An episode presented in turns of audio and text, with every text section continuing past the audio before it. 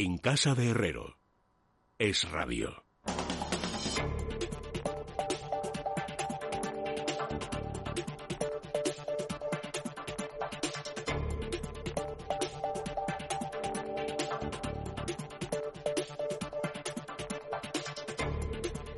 Siete minutos quedan para las diez, las nueve en las Islas Canarias y ya estamos en el tiempo del análisis económico con Carmen Tomás. ¿Qué tal? Buenas noches. Hola, ¿qué tal, Leticia? Y con Diego Sánchez de la Cruz. ¿Cómo estás, Diego? Muy buenas noches.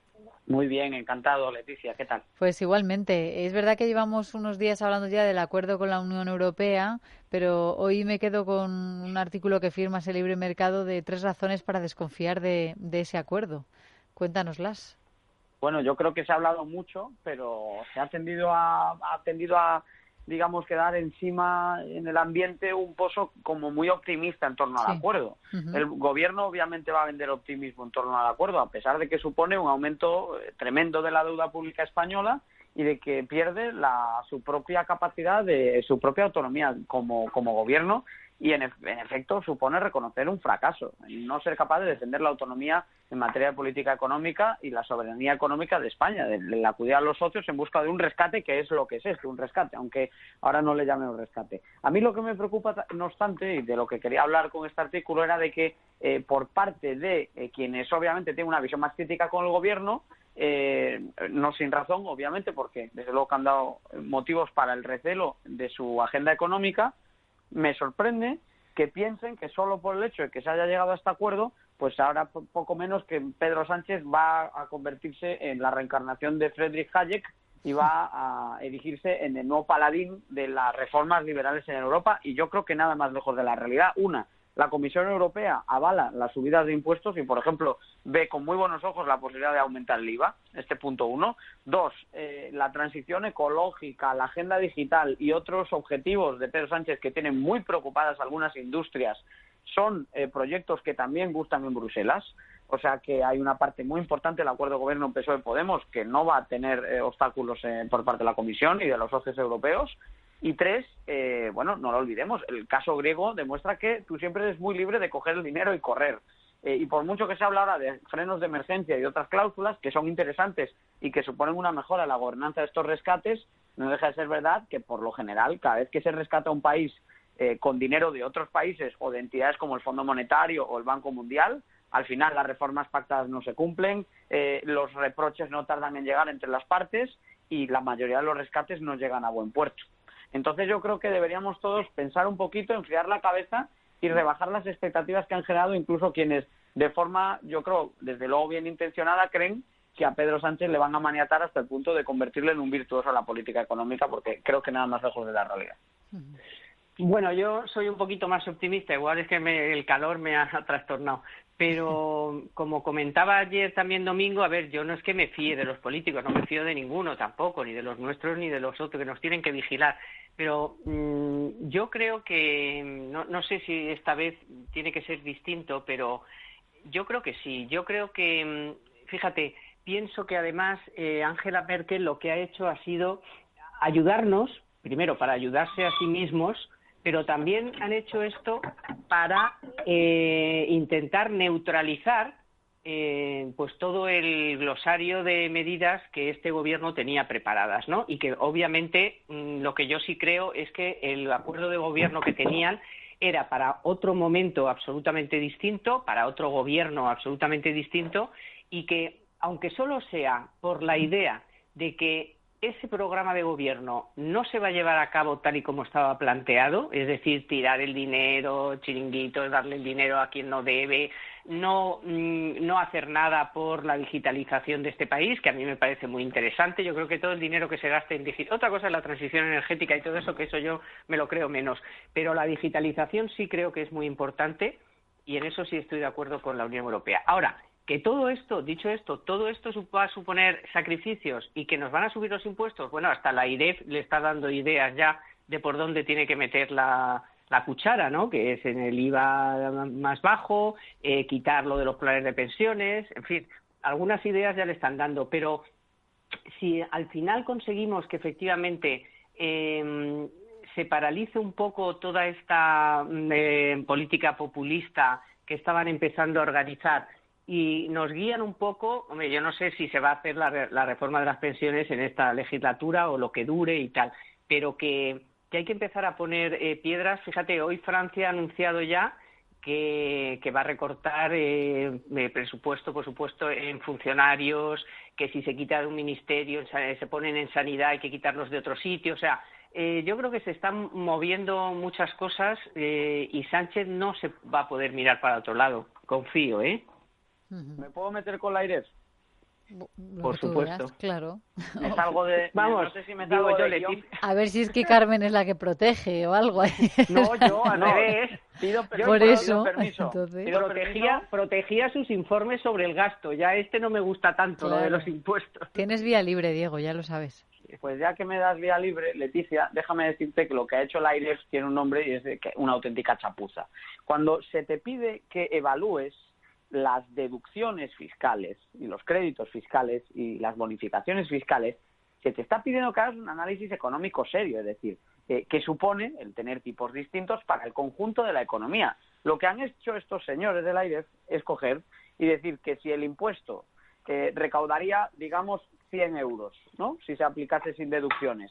Y con deducciones recauda, digamos, 90 euros, entonces que el resultado de la deducción es que se pierden 10 euros de recaudación. Pero oiga, entonces esas reducciones no contribuyen a aliviar la carga fiscal y por lo tanto tienen incentivos que son positivos y que generan más inversión o más ahorro en distintos campos de la economía. Por ejemplo, si hay una, deducción para compra de vivienda, por poner un ejemplo, eso no significa que se compra más vivienda, se invierte más en inmobiliario, se paga impuesto de transmisiones de actos jurídicos documentados, se paga el IVA en la compra de vivienda, se paga el IBI eh, religiosamente cada año. Es decir, se han quedado no lejos, es que ni lo han intentado, simplemente comparan lo que recaudarían los impuestos con y sin deducciones. Y dicen, el coste de la deducción es el coste de la deducción. No, oiga, perdón, no está haciendo usted ningún tipo de análisis.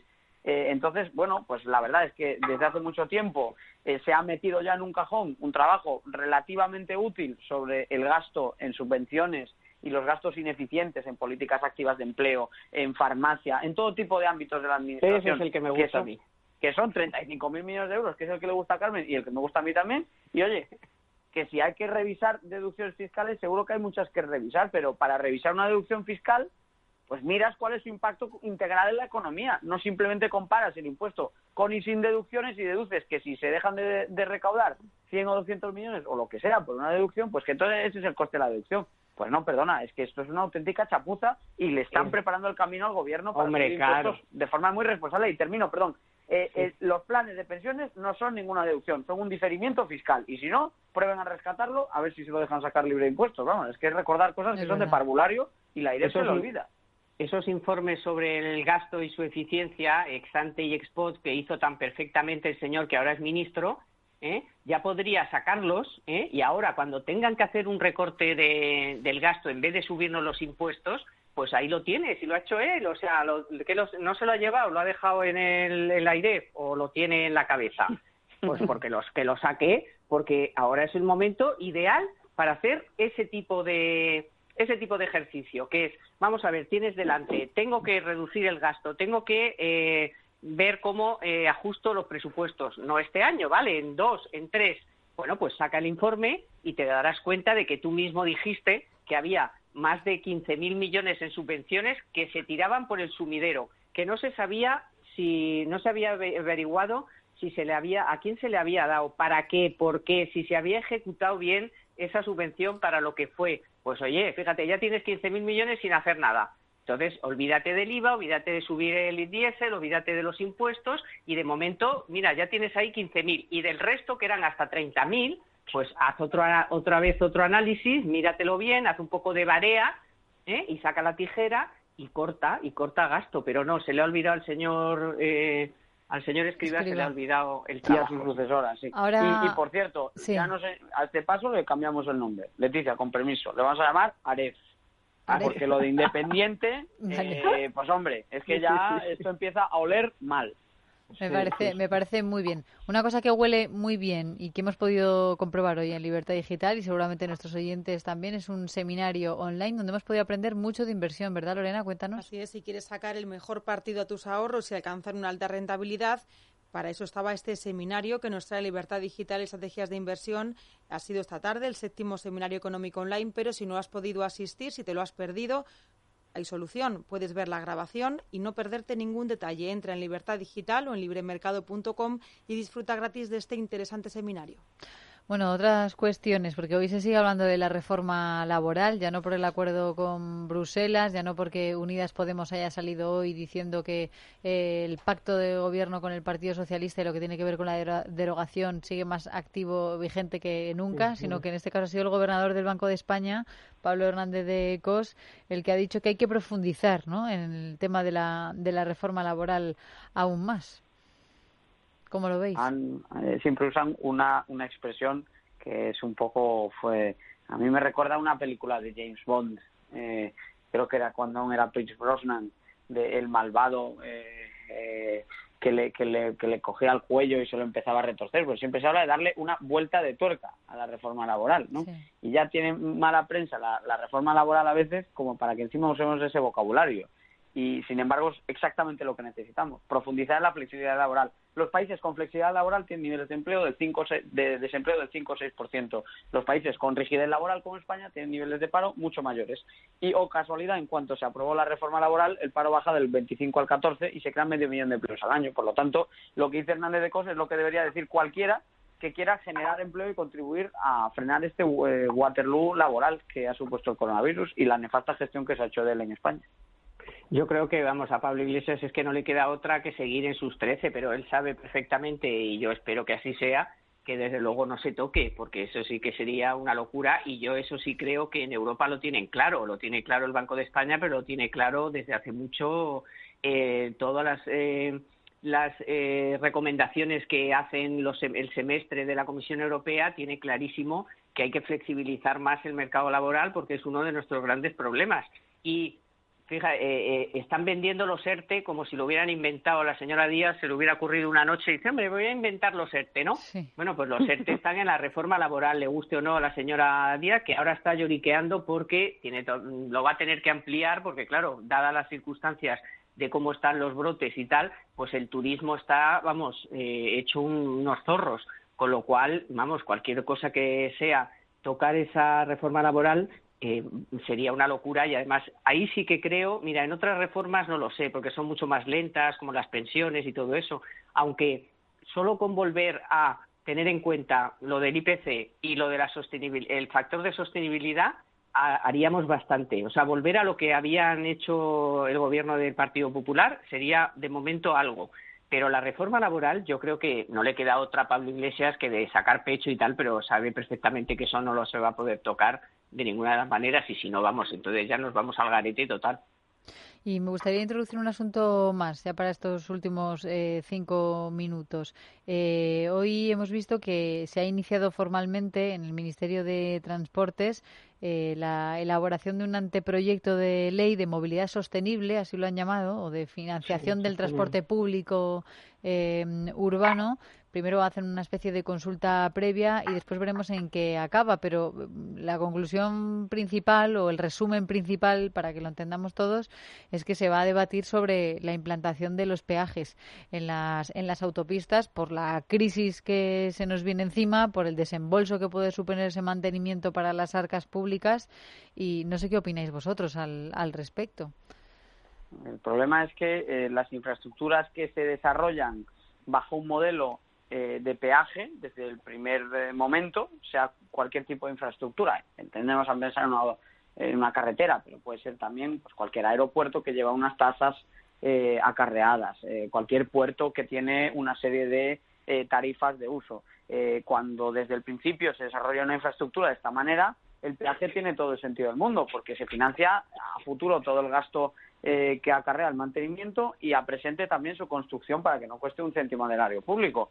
Sin embargo, lo de echar la vista atrás con infraestructuras que se han planteado, se han financiado con cargo a presupuestos y que han salido de los gastos ordinarios del Ministerio, ahora pretender que eso que supone una nimiedad del gasto público, eh, porque no llega ni a 900 millones de euros la conservación de, esas eh, infraestructuras, y estamos hablando de que el Estado gasta pues, prácticamente medio billón de euros, billón con B, todos los años eh, en, sus distintos programas de gasto, pues no tendría mucho sentido, creo yo, cargar a la gente con más, eh, con más tasas, porque además las hemorragias del, del presupuesto público no vienen por una falta de ingresos, vienen por un problema de gastos. España ya tiene, pre-COVID, récord de ingresos fiscales en 2017, 2018 y 2019. O sea, que apretense un poquito el cinturón y dejen de intentar rascar, porque además yo he echado números con la propuesta que hay encima de la mesa y viene a decir que por vía de IVA se recaudarían 5.000 millones de euros al año. Claro, 5.000 millones de euros de IVA supondrían que se estarían, antes de recaudarse esos 5.000, gastando los españoles 20.000 millones de euros a nivel empresa y a nivel familia en pagar por el uso de esas tarifas. Eso supone 400 euros por, por persona, lo cual sería una absoluta barbaridad. Entonces, esos datos que maneja el Ministerio me parecen muy alarmantes. Bueno, por lo visto se los ha, se los ha hecho, las cuentas se las ha hecho Seopan, que es la patronal de las constructoras. Vamos a ver, yo igual estoy totalmente en contra porque es que eso ya está más que requete pagado y sin el mantenimiento pues va de suá. Entonces, como, como dice eh, Diego, vamos a ver, 850 millones, pero por favor, pero ¿de qué estamos hablando? Y sin embargo, nos queréis mm, poner un 9 céntimos por kilómetro.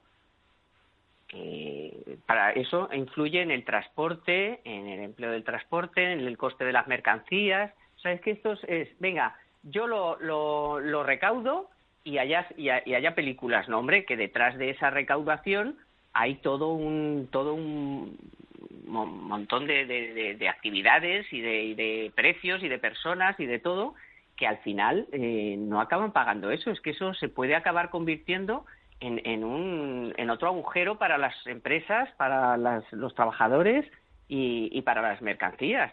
Para, es que para ponerle cifras, esto significa que eh, el, paisano que se coge el coche en Madrid para bajarse a la playa y vuelve después de, su, de sus vacaciones o de su casa de verano, lo que sea, ¿no? Vamos a ponerle un Madrid-Málaga. Carmen, ¿qué te parece? Sí, muy bien. Un Madrid-Málaga, por ejemplo, ¿no? Pues un Madrid-Málaga te saldría 50 euros ida, 50 euros vuelta con, con, con los peajes eh, de este tipo en, en, en autopistas y autovías que es que ya están pagadas. Exacto. Y, el problema no es yo que bajo a Málaga, que a lo mejor no bajo, pero el problema son las, creo yo, los transportes, o sea, la, el coste de que va que supondría para las mercancías y los precios. Y no sé, yo es que hacer unas cuentas que no sé si Opan, pues no sé por qué hace estas cuentas, pero el ministerio estará encantado de ver que, que se va a ahorrar el dinero del mantenimiento, oiga, sáquelo de otro sitio, que efectivamente ya le acabamos de decir que le consulte a Escriba que hay muchos sitios de donde rebajar el gasto. Pues Carmen Tomás y Diego Sánchez de la Cruz, muchísimas gracias por haber estado este ratito con nosotros y por vuestro análisis. Os despido hasta la semana que viene, pero os vais eso sí con una recomendación, pues estáis un poco intranquilos, pues Cal Plus para que vayáis muy calmados. Cal Plus de Mundo Natural, un complemento a base de dos aminoácidos esenciales y vitamina B3 y B6 que contribuyen al buen funcionamiento del sistema nervioso y a mantener correctamente las funciones cognitivas. Consulta a tu farmacéutico o dietista en parafarmacias del corte inglés y en parafarmaciamundonatural.es. Mundo Natural.